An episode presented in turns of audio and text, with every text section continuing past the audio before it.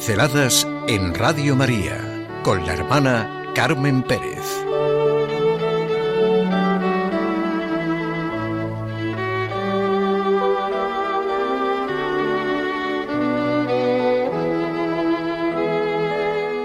Momento crucial. Canonización de Juan XXIII y Juan Pablo II. Un momento crucial en la historia es lo que celebramos. La alegría de la historia universal se siente en las canonizaciones de Juan XXIII y Juan Pablo II. La alegría de este acontecimiento me ha hecho recordar a un pensador francés, Maurice Blondel, profundamente convencido de que cada acto es un momento crucial de la historia.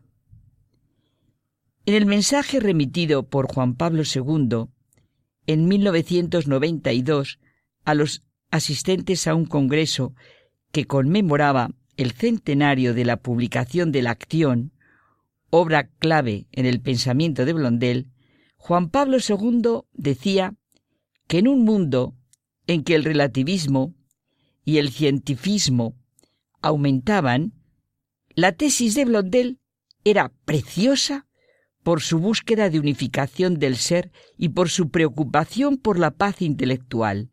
Su pensamiento es el razonamiento de un creyente dirigido a los no creyentes, el razonamiento de un filósofo sobre lo que supera la filosofía.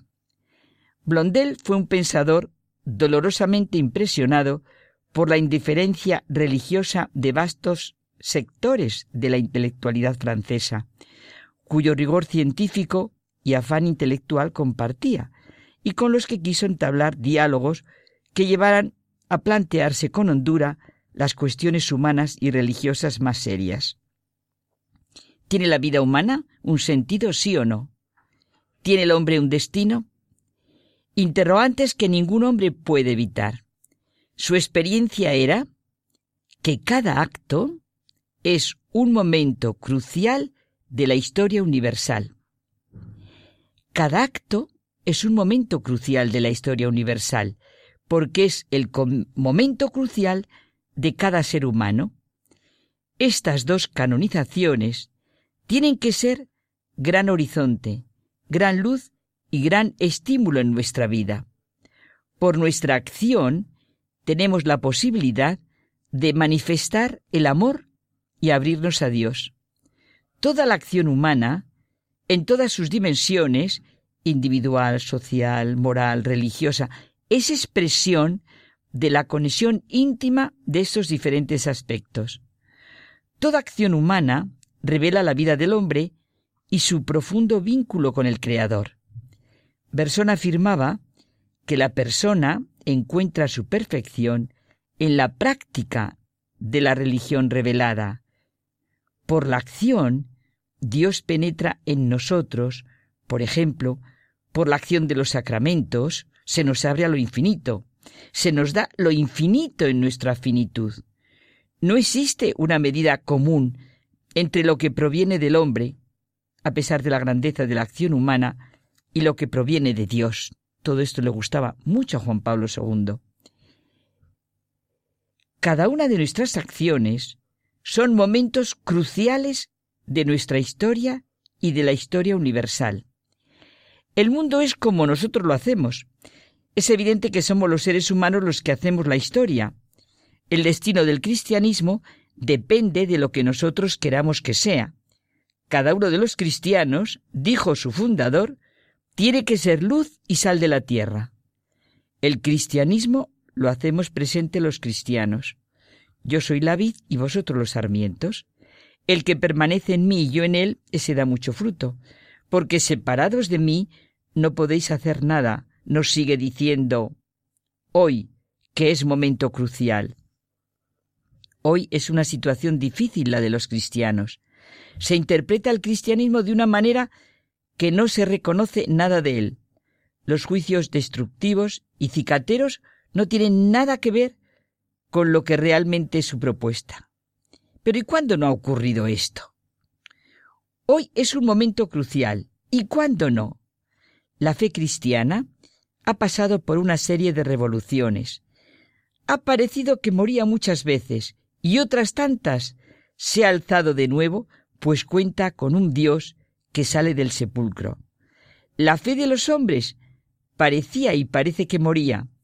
Otros decían y dicen que se hace vieja, pero es evidente que sobreviene y sobrevive a las persecuciones más salvajes y universales, a los ataques más furibundos y sectarios, y más tarde o más temprano, estos se vuelven como un boomerang contra los mismos que lo lanzan. Claro que hoy es un momento crucial ante la canonización de dos testigos como Juan XXIII y Juan Pablo II. La fe, como dice Chesterton, sobrevive a su propia debilidad y a su propia rendición. La fe hermana de manera que causa admiración y estupor la juventud y la vejez, la muerte y la resurrección. Día tras día y año tras año, a pesar de que incluso muchos rebajan sus esperanzas y menguan sus convicciones, una y otra vez, el Señor guarda el buen vino para el final. No tengamos miedo, nos dice Jesús en su resurrección. Él está con nosotros. El problema es que nosotros estemos con Él. Es el único problema que tenemos cada uno de los cristianos. Estar con Él. Siempre estamos en un momento crucial. La vida de cada uno es el momento crucial. Ante estas dos canonizaciones, también este es nuestro momento y nuestra historia. Este es el momento de vivir mi fe, mi esperanza y mi amor gracias a estos dos grandes testigos. Creo que nunca he dicho esa frase tan repetida, ahora más que nunca, porque la verdad es que siempre siento que el ahora, en cada momento, es el más que nunca, porque el aquí y el ahora es el que configura mi vida. El cristianismo evidentemente que es siempre el mismo, pero vivido por cada uno de los que quieren vivir de esta propuesta y creen en esta propuesta. El cristianismo tiene que ser vivido en este momento preciso por cada uno de nosotros sin rebajas de ninguna clase, esta es su juventud y eternidad, como lo muestran los santos. Está bien escuchar las enseñanzas de la sociología y estar atentos a las grandes leyes de la evolución histórica, pero solo a condición de ver su racionalidad y verdad. Lo contrario es caer en su trampa. Sin espejo no se puede ver el propio rostro. Sin enemigos no se conocen los propios defectos. Bienvenidos los enemigos que nos ayudan en nuestros errores personales, cobardías, limitaciones y fallos. Solo con una gran incultura y con una total ausencia de racionalidad, con ligereza y desconocimiento total, se puede decir que el cristianismo no ha sido eficaz. Por el contrario, es el protagonista de la más bella eficacia.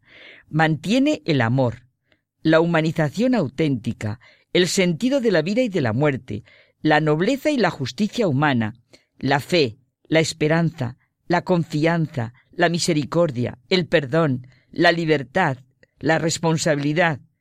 ¿No es este el testimonio de la evangelización y de las vidas de Juan XXIII y Juan Pablo II? ¿Otras eficacias tan ensalzadas no consisten en una deshumanización?